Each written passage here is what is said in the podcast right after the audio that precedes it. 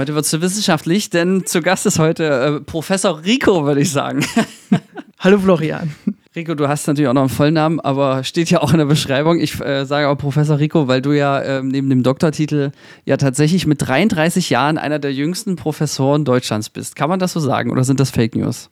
Das sind äh, Halb-Fake News zumindest. Ich bin mit 33 Jahren Professor geworden. Mittlerweile bin ich schon 36 Jahre. Ja, macht ja nichts. Aber ist ja immer noch so ein Ding, gerade wenn man sich anguckt, was so deine KollegInnen so äh, für ein Alter aufweisen. Zumindest hier in Mitteldeutschland ist das ja äh, immer noch super, super jung, oder nicht?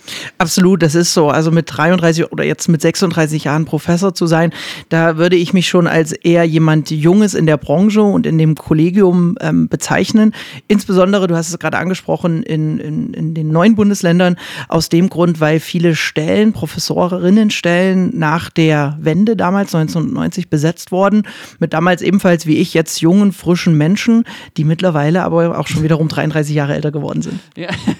Und sag mal, das passiert ja jetzt nicht aus Versehen und auch nicht über Nacht. Und ähm, vor allem, wenn man sieht, wo, wo, du herkommst, also als äh, Managing Director, das ist ja in der HL, äh, dann vorher in Jena äh, Wirtschaftsingenieurwesen studiert, ähm, jetzt aber äh, vermehrt auch im Marketing unterwegs. Ähm, das ist ja auch ein interessanter äh, Weg, dann hast du ja auch trotzdem viel Berufserfahrung, was ja, glaube ich, auch nicht selbstverständlich ist in dem Bereich. Ne? Man kann ja auch, manche kommen ja raus aus der Uni, bleiben in der Uni. Also, ne, da hast du ja schon ein bisschen was von der Welt gesehen. Und wenn man dich jetzt nicht sieht, ich würde äh, Rico als äh, jung vitalen äh, auch Netzwerker äh, beschreiben, weil wir haben uns dort ja äh, vermehrt auch immer mal wieder gesehen. Ähm, kennen uns von einem Dreh von vor, weiß ich nicht, fünf oder sechs Jahren. Äh, das war auch witzig. Ähm, damals noch für die internationale Hochschule der HL in Leipzig. Und jetzt bist du aber Professor bei der EU, EU, wie auch immer, ähm, die ja auch eine mega große Hochschule ist und ähm, machst dort, was ist dein Lehrstuhl genau? Marketing, oder? Genau so ist es. Also ich habe eine Professur für BWL, insbesondere Marketing. Das ist mein Gebiet und meine Fachrichtung, von der ich herkomme, habe aber eine Professur für allgemeine BWL an der IU oder IU, Internationale Hochschule in Leipzig. Und du hast es gerade angesprochen, die IU ist die größte Hochschule in Deutschland mit knapp 120.000 Studierenden, allerdings Krass. dezentral aufgestellt. Und äh, dezentral bedeutet an knapp 40 Standorten in Deutschland verteilt und ein Standort ist hier in Leipzig. Mhm. Und sag mal, wie ist das passiert? Was, was hast du da richtig gemacht? Was können wir davon lernen vor allem? Ja, richtig gemacht oder falsch gemacht, das liegt immer im, Auftrag, im Auge des Betrachters. Ähm, tatsächlich war ich schon immer jemand während meiner ganzen ähm, Ausbildung und während meiner ganzen Station, die du gerade äh, ganz charmant und schmeichelhaft aufgeführt hast, war ich schon immer jemand, der gerne mit Menschen kommuniziert hat, mit Menschen gearbeitet hat, mit Menschen ähm, gemeinsam Dinge erschaffen hat und jemand, der auch ehrlicherweise gerne auf Bühnen gestanden hat und mhm. gerne Wissen und andere Dinge weitergegeben hat. Ähm, dass ich allerdings irgendwie mal als Prof ende, hätte ich so niemals erwartet. Tatsächlich bin ich, bin ich mehrmals abgebogen, um am Ende als Prof oder als Professor und auch als Doktor zu enden. Ich habe irgendwie nach dem Studium, ähm, bin ich ins Consulting gewechselt, habe Unternehmensberatung gemacht, so klassische Managementberatung im Bereich Strategie, Innovation und Sales. Das waren so die, die Fokus Punkte, die ich da gesetzt habe und habe dort auch immer stärker die inhaltliche Nähe zum Marketing und zum Vertrieb gefunden. Und was ich in der Zeit im Consulting gelernt habe, ist neben einem, neben einigen grauen Haaren, die ich bekommen habe, ist es ein sehr gutes Zeitmanagement, ein gutes Projektmanagement und ein gutes Management von Menschen, weil in dem Moment, wo man alle drei bis sechs Monate in einem anderen Unternehmen ist und mit anderen Projektteams und anderen Klienten zusammenarbeitet, muss man schnell lernen, mit Menschen und mit unterschiedlichen Charakteren umgehen zu können und diese managen zu können und mit denen auch gemeinsam im Team etwas ähm, erarbeiten zu können. Das heißt also, Anpassungsfähigkeit ist so mit einer deiner Stärken demnach, oder? Absolut menschliche Anpassungsfähigkeit, also sich auf unterschiedliche soziale Gruppen und auf unterschiedliche Charaktere anzupassen, würde ich mhm. in jedem Fall so, so beschreiben. Ja, was ich nach meiner ähm, Zeit im Consulting gemacht habe, ist, ich habe ähm, mich dazu entschlossen, doch nochmal an die Hochschule zu gehen und zwar meine Doktorarbeit. Das war immer im Hinterkopf und irgendwann habe ich es dann beschlossen ähm, zu tun, doch nochmal meine Doktorarbeit zu schreiben und bin dazu, ähm, du hast es eben erwähnt, an die HHL, die Handelshochschule hier in Leipzig gewechselt, an den Lehrstuhl für Marketing. Und wenn man an so einem Lehrstuhl für Marketing oder allgemein an einem Lehrstuhl einer Universität arbeitet, kann man dort natürlich ähm, seine Dissertation verfassen, muss allerdings auch die ein oder andere Aufgabe eines Lehrstuhls übernehmen. Und dazu gehört auch die Betreuung von Studentinnen und Studenten. Darauf hatte ich absolut gar keine Lust, weil ich wollte einfach nur meine, meine Doktorarbeit schreiben und wollte ganz in Ruhe forschen, aber man musste dann doch irgendwie auch mal eine Vorlesung übernehmen und die vorbereiten und nachbereiten und Abschlussarbeiten betreuen sein etc. Ich hatte da, wie gesagt, ähm, überhaupt keine Lust drauf, habe aber gemerkt, dass ich einige Skills, die ich im Consulting erlernt habe, ähm, extrem gut im Hörsaal verwenden kann oder im Seminarraum verwenden kann. Also eben das angesprochene ähm, Zeitmanagement, die Frage, wie gestalte ich einen guten Workshop, ähm, wie kann ich Wissen mit anderen Menschen gemeinsam erarbeiten. Ja, das sind Sachen, die braucht man im Consulting, die braucht man aber im klassischen Klischee-Berufsbild eines Professors nur bedingt. Und ich habe irgendwie versucht, die Sachen miteinander zu vermischen und das hat sehr gut funktioniert und vor allem hat es mich sehr ähm, motiviert, das zu tun und ich habe da super viel Spaß dran gefunden. Also ist der Trick, dass du deine Studierenden am Anfang wie Kundinnen behandelt hast und zu sagen, okay, du musst denen auch was bieten und liefern und nicht wie, ja, immer, ich hörte wohl davon, dass da der eine oder andere Professor wohl auch äh, didaktisch da ja nicht so viel Interesse hat und da äh, ist die Frage, was kommt noch an bei den Leuten? Kann man das so ketzerisch sagen? Oder? Das ist, äh, das klingt fast despektierlich, deswegen, ähm, ja, ich. ich habe es ja auch gesagt, ja. ich sage mal, ja. Also es ist, denke ich, ein sehr großer Bedarf in dem Berufsbild, in dem teilweise und leider verstaubten Berufsbild eines Professors oder einer Professorin. Ähm, es ist da ein gewisser Nachholbedarf ähm, hinsichtlich der Modernisierung des Berufsbildes und vor allem der didaktischen Konzepte, die da verwendet werden. Wenn man alleine an den Begriff Vorlesung denkt, stellt man sich, und so steht es auch per Definition, wenn man auf Wikipedia nachschaut, stellt man sich einen Professor vor, der im Hörsaal vor vielen hundert, hunderten Studierenden steht und aus einem Buch vorliest. Und wenn man sich so zurückerinnert an die eine oder andere Vorlesung, die ich während meiner Studi Studiumszeit hatte, ähm, war das exakt die Situation, vor der ich mich wiedergefunden habe. Wow, klingt richtig spannend. Ja. genau das ist es so. Und jetzt kam ich ähm, als damals würde ich schon sagen, noch junger und dynamischer Ex-Consultant in so einen Seminarraum rein mit auch vielen motivierten Studierenden und hatte die Möglichkeit, mal Sachen anders zu machen und zu probieren. Also statt einer Vorlesung wirklich einen Workshop mit den Studierenden zu machen und interaktiv mit denen zusammenzuarbeiten. Und ich denke nicht, dass ich das jetzt ähm, überdurchschnittlich gut gemacht habe, aber ich glaube, die Fallhöhe war doch überschaubar und so war es, dass man mit einigen wenigen modernen Elementen ähm, auch viel Anerkennung von den Studierenden bekommen konnte. Ja, also wenn ich mich mhm. dran erinnere, ich hatte zu, meinen, zu meiner Studiumszeit, und das war deutlich nach der Einführung des Euros, ähm, hatte ich noch ganz viele Fallbeispiele und Übungen bekommen, wo noch in D-Mark die Sachen ausgedrückt waren und wo äh, teilweise wirklich das, das Niveau der Didaktik einfach sehr gering war. Mhm. Und wenn man dann mit jungen, frischen Ideen in ein solches Umfeld kommt, kann man doch, ähm, ja. Fällt man auf. Dann fällt man auf, dann fällt man auf, ja. So würde ich so kann man es beschreiben. Okay, ich erahne so langsam, ähm, warum du deine Karriere dann so äh, abkürzen konntest.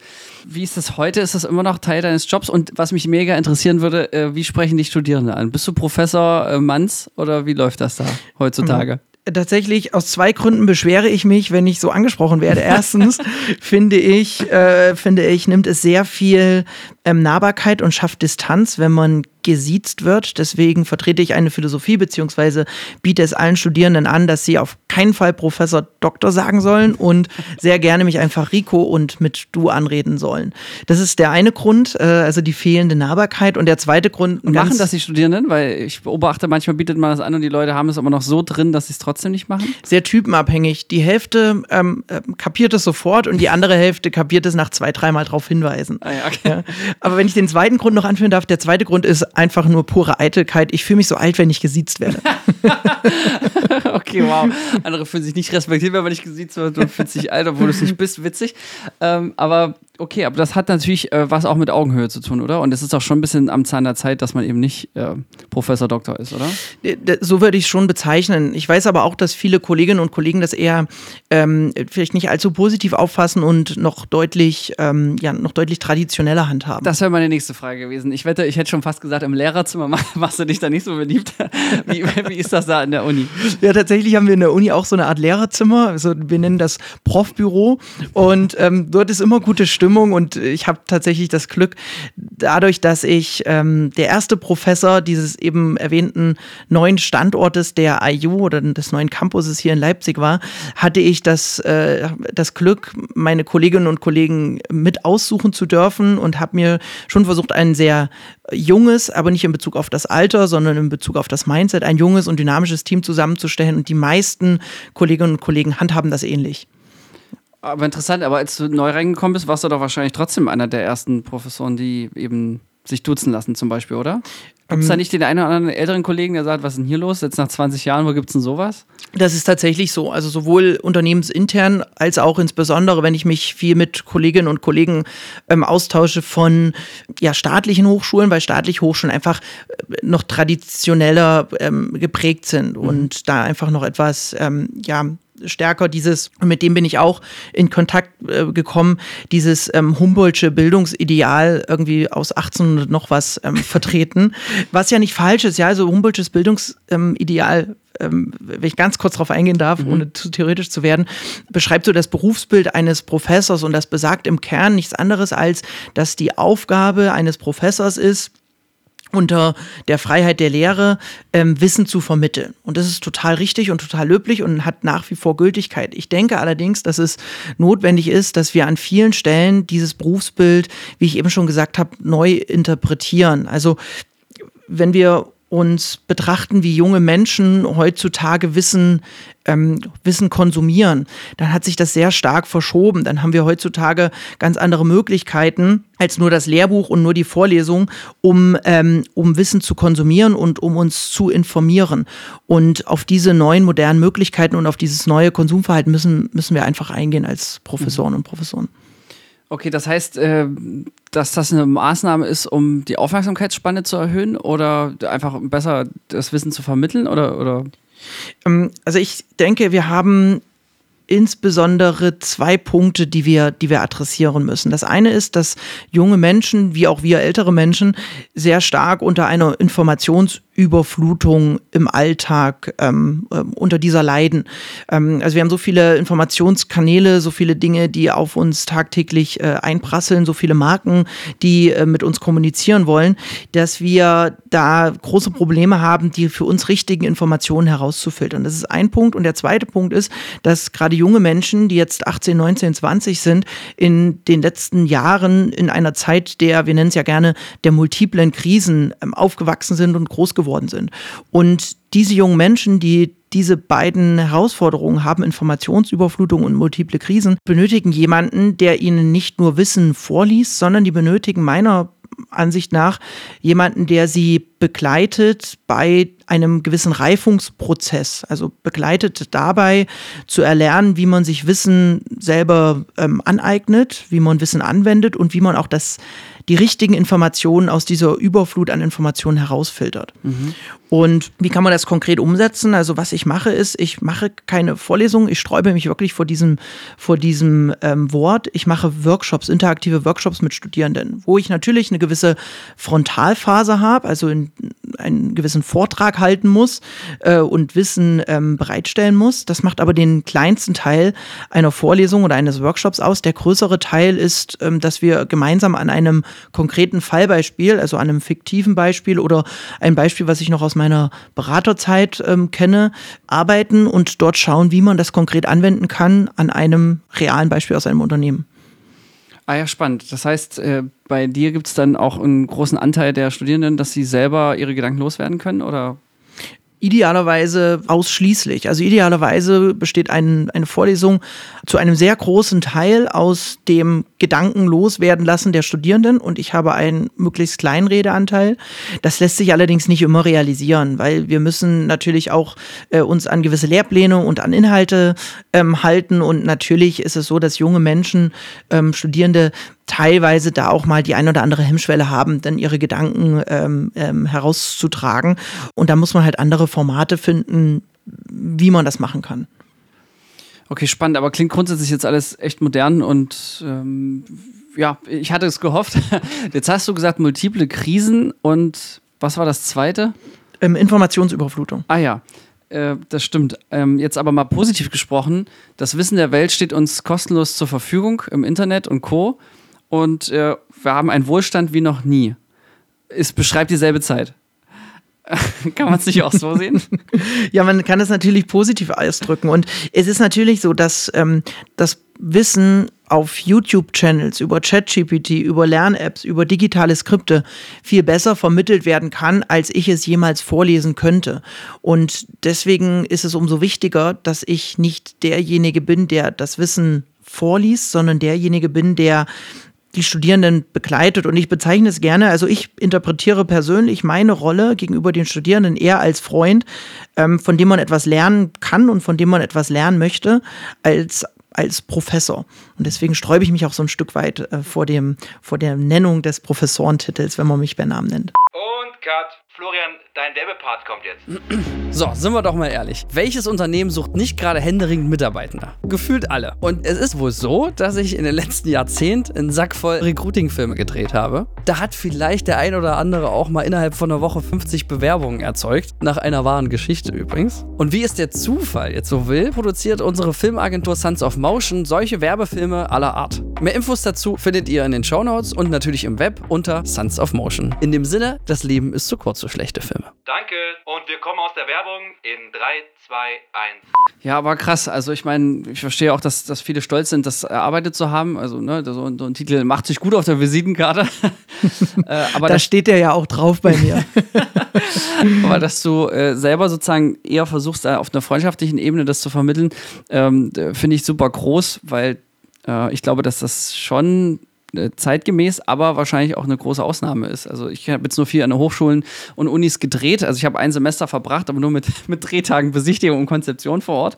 Ähm, äh, da habe ich das aber nicht gespürt und äh, denke mir aber so jetzt auf der anderen auf der Anwenderseite an, äh, ist es natürlich auch praktischer, wenn man das Gefühl hat, da ist einer von uns, der spricht. Also so ein bisschen dieses römische äh, Prinzepsprinzip von wegen, ich bin der Erste und dergleichen. Also so, das, also höre ich so ein bisschen raus, ne? dass das einfach nochmal eine ganz andere Ebene ist und man da weniger Hemmung hat, vielleicht auch äh, sich darauf einzulassen für neues Wissen und auszutauschen. Absolut. Und aus meiner Perspektive, ohne dass ich das jemals in, der, in diesem Rahmen geplant habe, aber wenn man sich mal ein Stück weit rauslöst und schaut, wie es dann bei, für die jungen Menschen weitergeht, wenn sie dann irgendwann in einem Unternehmen landen, dann ist es ja so, dass auch in Unternehmen sich dieses äh, Thema Führung und Leadership sehr stark gewandelt hat in den letzten Jahrzehnten. Also von irgendwie einem ganz klassischen, traditionellen, eher patriarchalischen Führungsstil hinzu, und das sind ja diese modernen, sehr menschenzentrierte Führungsansätze, äh, wo wir so Begriffe wie Servant Leadership, also der Leader, der, der Führer oder die Führerin als wirklich jemanden, der, der äh, serviert, äh, beziehungsweise der, äh, der dient, also der, der, die Rolle des dienenden Führers oder der dienenden Führerin. Ähm, und äh, ich sehe einen ähnlichen Bedarf des Wandels auch an Hochschulen und versuche das entsprechend umzusetzen. Äh, also leuchtet mir voll ein, auch wenn ich äh, Thema Mitarbeitende Führung das jetzt äh, auf meine Privatwirtschaft übertrage, würde ich dir auch zu 100% zustimmen. Da stellt sich jetzt natürlich die Frage, äh, gerade aus der älteren Reihe, was sind denn die Nachteile von diesem Führungsstil? Ja, der große Nachteil, den spüre ich nicht nur an der Hochschule oder den höre ich nicht nur immer wieder als ähm, mögliche Herausforderung an der Hochschule, sondern den stelle ich mir auch in Unternehmen ähnlich vor, ist es, trotzdem den notwendigen Respekt sich zu erarbeiten, wenn nicht über eine gewisse Distanz, die man durch das Siezen oder durch Hierarchien aufbaut, ähm, dann muss man andere Möglichkeiten finden, sich diesen, diesen Respekt aufzubauen. Und ähm, diese Möglichkeiten muss man finden und ähm, diese nicht naturgegeben, wie man das in einer eher hierarchischen Welt hat. Mhm. Und wie begegnest du dem? Ich begegne dem, indem ich, ähm, indem ich eher Respekt über Vertrauen versuche mir zu erarbeiten, also indem ich viele Dinge von mir preisgebe, die Studierenden bei in sehr unterschiedlichen Lebenslagen begleite. Also ich gehe auch gerne mit denen mal zu einem Stammtisch und zeige mich dort von der eher freundschaftlichen Seite.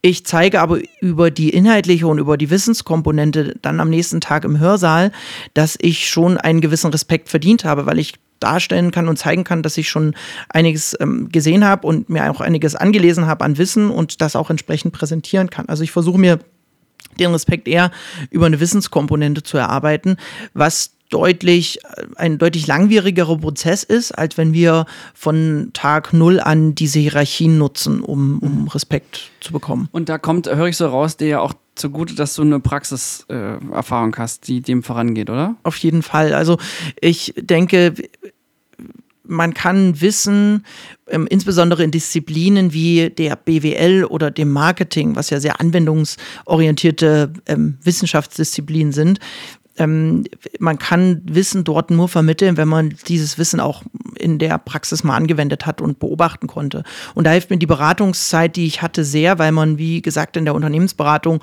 alle drei bis sechs oder neun Monate ein neues Unternehmen sieht, neue Herausforderungen sieht, neue Funktionen kennenlernt und da sehr viel Berufserfahrung in kurzer Zeit sammeln kann. Also man sagt so, der Schlüssel ist etwa eins zu drei, ein Jahr Berufserfahrung in der Unternehmensberatung, in einer guten Unternehmensberatung entsprechen drei Jahren Berufserfahrung in einer Linienorganisation. Hm, okay, interessant. Ähm, gibt es auch äh, Professoren, die sozusagen keine Praxis haben?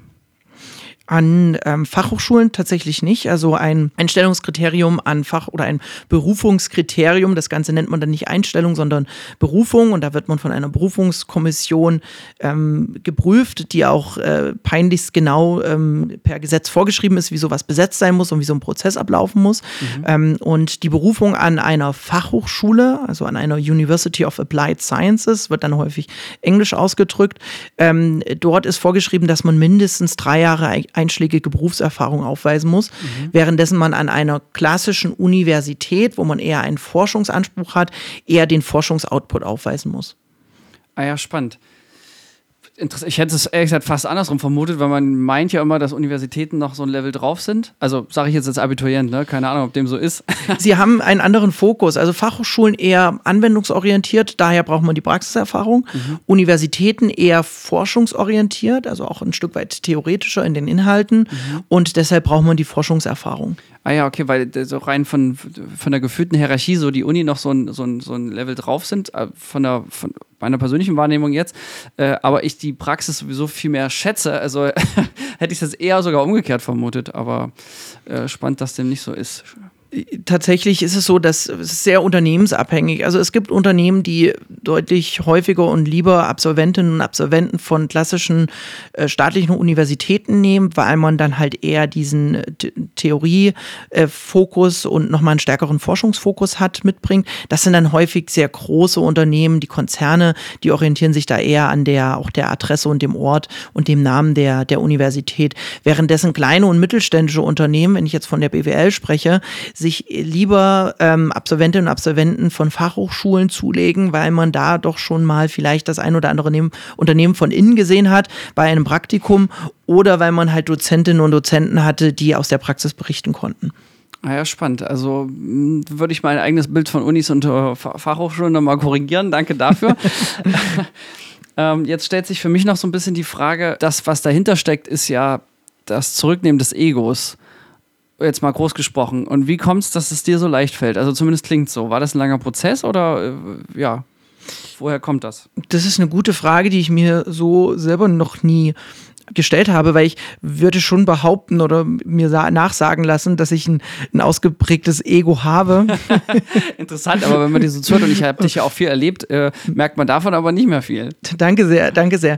Ähm, aber ich würde auf der anderen Seite schon behaupten, dass ich sehr bescheiden ähm, aufgewachsen bin in eher dörflichen Verhältnissen, also man würde, man würde es eher als Kaff bezeichnen und ähm, dort schon auch von meinem Eltern aus eher ähm, immer eine gewisse Bescheidenheit an den Tag gelegt bekommen habe und sämtliche. Ähm, Wo lag dein Kaff? Also geografisch in, in Thüringen, in Westthüringen, in Ach, der Nähe von an. Siehst du, das eint uns. Ja, ich komme auch aus Thüringen. Ja. Das eint uns und die, den Thüringern wird ja eh nachgesagt, dass sie eher ein bescheidenes Volk sind und eher ähm, in ländlichen Regionen groß werden und da sehr stark auch äh, ja einfache Dinge zu schätzen wissen und da würde ich mich tatsächlich ausnahmslos nahtlos einreihen.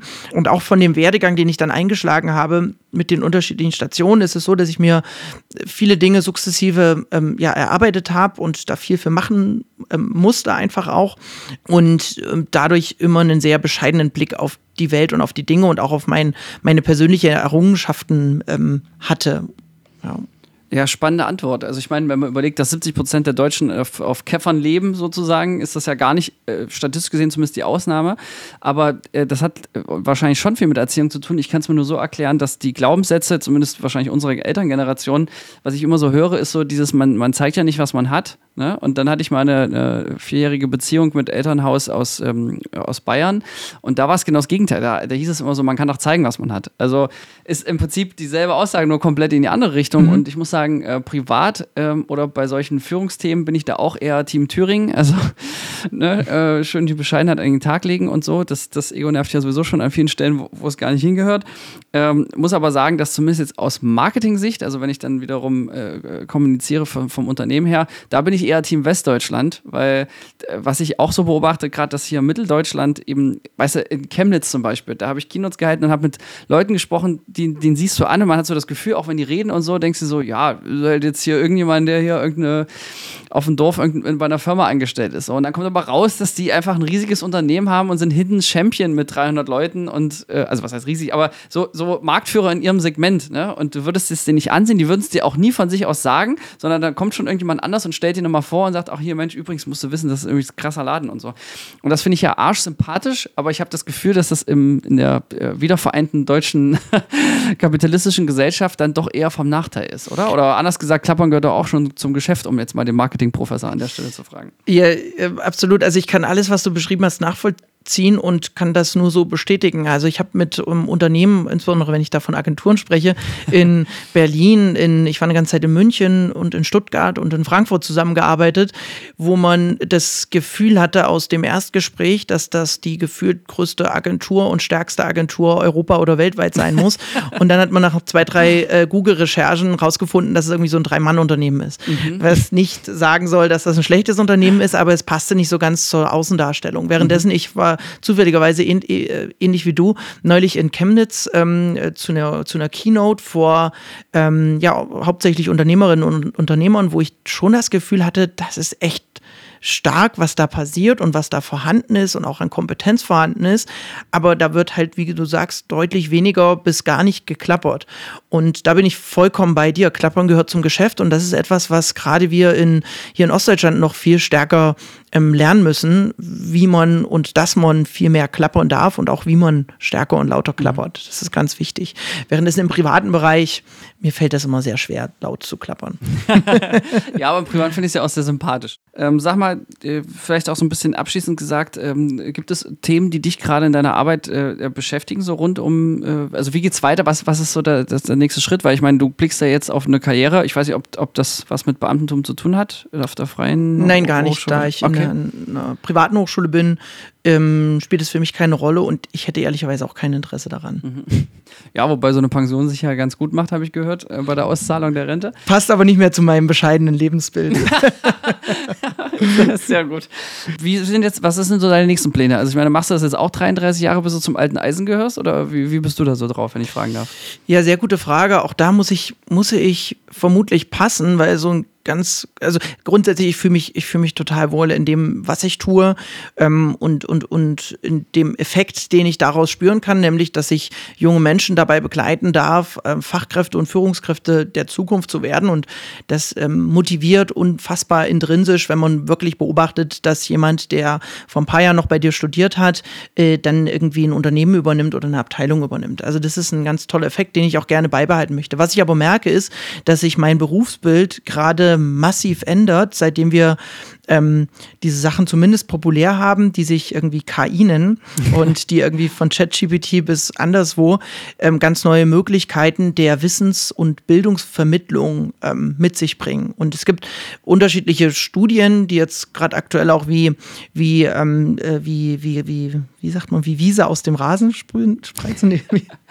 äh, ich glaube, ich weiß, welches Sprichwort ja, du meinst. Die, die wie Sand am Meer äh, aktuell veröffentlicht. Wie Pilze aus dem Boden ah, schießen. Ah, genau, wie Pilze aus dem Boden Boden sprießen, die gerade wie Pilze aus dem Boden sprießen, die zeigen, welche Branchen ähm, am stärksten betroffen sein werden von, ähm, von KI im, im, im Ganzen. Und mhm. da ist die Bildungsbranche ähm, sehr häufig unter den Top 3 mit dabei und noch häufiger ähm, als Top 1 genannt.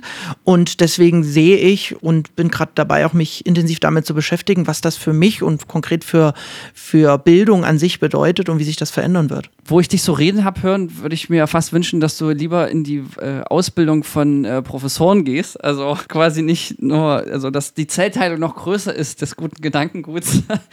äh, wäre so mein Trick, aber das wäre dann wahrscheinlich eher Erwachsenenbildung. Ähm, aber das heißt, dass du dem, dem, diesem Studierenden sozusagen treu bleiben möchtest und das so dieser das, das in jedem Fall. Also ich werde den Studierenden in jedem Fall treu bleiben und solange die mich, die mich hören wollen, äh, können sie mich auch hören, ähm, keine Frage. Aber womit ich mich schon ähm, beschäftige und was ich auch versuche sehr stark nach außen zu tragen, ist dieser, dieser Grundgedanke und diese veränderte Philosophie oder diese veränderte Interpretation des Bildungsideals, was ich eben ähm, erläutert habe. Also das stärker noch nach außen zu tragen und auch anderen, gerade jungen Professorinnen und Professoren mitzugeben und auch junge ähm, Menschen dazu zu motivieren, vielleicht Prof zu werden, weil man kann es auch modern, man kann auch moderner Prof sein. Ähm, da werde ich nicht müde und da möchte ich mich auch schon sehr stark ähm, fokussieren drauf in Zukunft. Cool, klingt äh, sehr sinnvoll. Äh, wenn man jetzt mehr von dir erfahren möchte äh, oder unbedingt eine deiner Vorlesungen, die nicht Vorlesungen heißen, äh, besuchen möchte, wo, wie kann man dich kontaktieren? Äh, man kann mich kontaktieren, ganz modern über Instagram. Ich glaube, so ganz modern ist Instagram nicht mehr, aber man findet mich auch auf TikTok, wobei ich eher Sehr auf. Gut. Ja, das freut den Regisseur hier am Tisch. Sehr schön. Ja, weil ich versuche, ähm, so kleine Learning Nuggets, wie ich sie bezeichne, also kurze Reels zu produzieren. Ach, mit, echt, ja? Ja, richtig. Komm, jetzt züg ich mal hin. Wie heißt du auf TikTok? Ich heiße auf TikTok der, wie auch auf Instagram, der BWL-Prof. Ach, witzig. Ich heiße übrigens der Regisseur. Ach, perfekt. Unabgesprochen. ähm, Unterstrich jeweils zwischen der und BWL und Prof. Wichtig ist ja, dass ich meine Studierenden erreiche, die folgen mir auch alle ganz fleißig und können da das ein oder andere Learning Nugget einfach nochmal noch mal hören und, und nachvollziehen und da kann man mich gerne mal sehen. Ist ja witzig, ja. Endlich sagt mal einer TikTok. Ähm, freut mich sehr, äh, beweist auch. Und aber was ist jetzt noch mit dem Good Old äh, LinkedIn? Auch da findet man mich. LinkedIn, der Good Old LinkedIn. Ähm, auch bei Xing sogar, wobei deutlich aktiver ähm, bei LinkedIn. Ähm, dort findet man mich. Auch da kann man ähm, die ein oder andere Publikation mal von mir finden und sehen und lesen. Und ähm, ja, folgt mir da gerne oder ähm, schickt mir da gerne eine Einladung. Spannend. Ähm, Dr. Rico, das war eine, eine ganz geile Folge, hat mich wirklich sehr belebt, äh, muss ich sagen, denn man kann das auch von der Studierenden, Lehrenden aus meiner Sicht auch aufs Leadership allgemein übertragen ähm, und sei es nur, äh, dass man Verantwortung für Praktikantinnen hat. Also ich glaube, das ähm, kann man an einem erfolgreichen Beispiel was abgewinnen. Zumindest ging es mir so. Vielen Dank dafür. Das freut mich sehr. Vielen Dank, dass ich zu Gast sein durfte. Gerne wieder. Wir bedanken uns bei der Filmagentur Sons of Motion Pictures GmbH für die Unterstützung.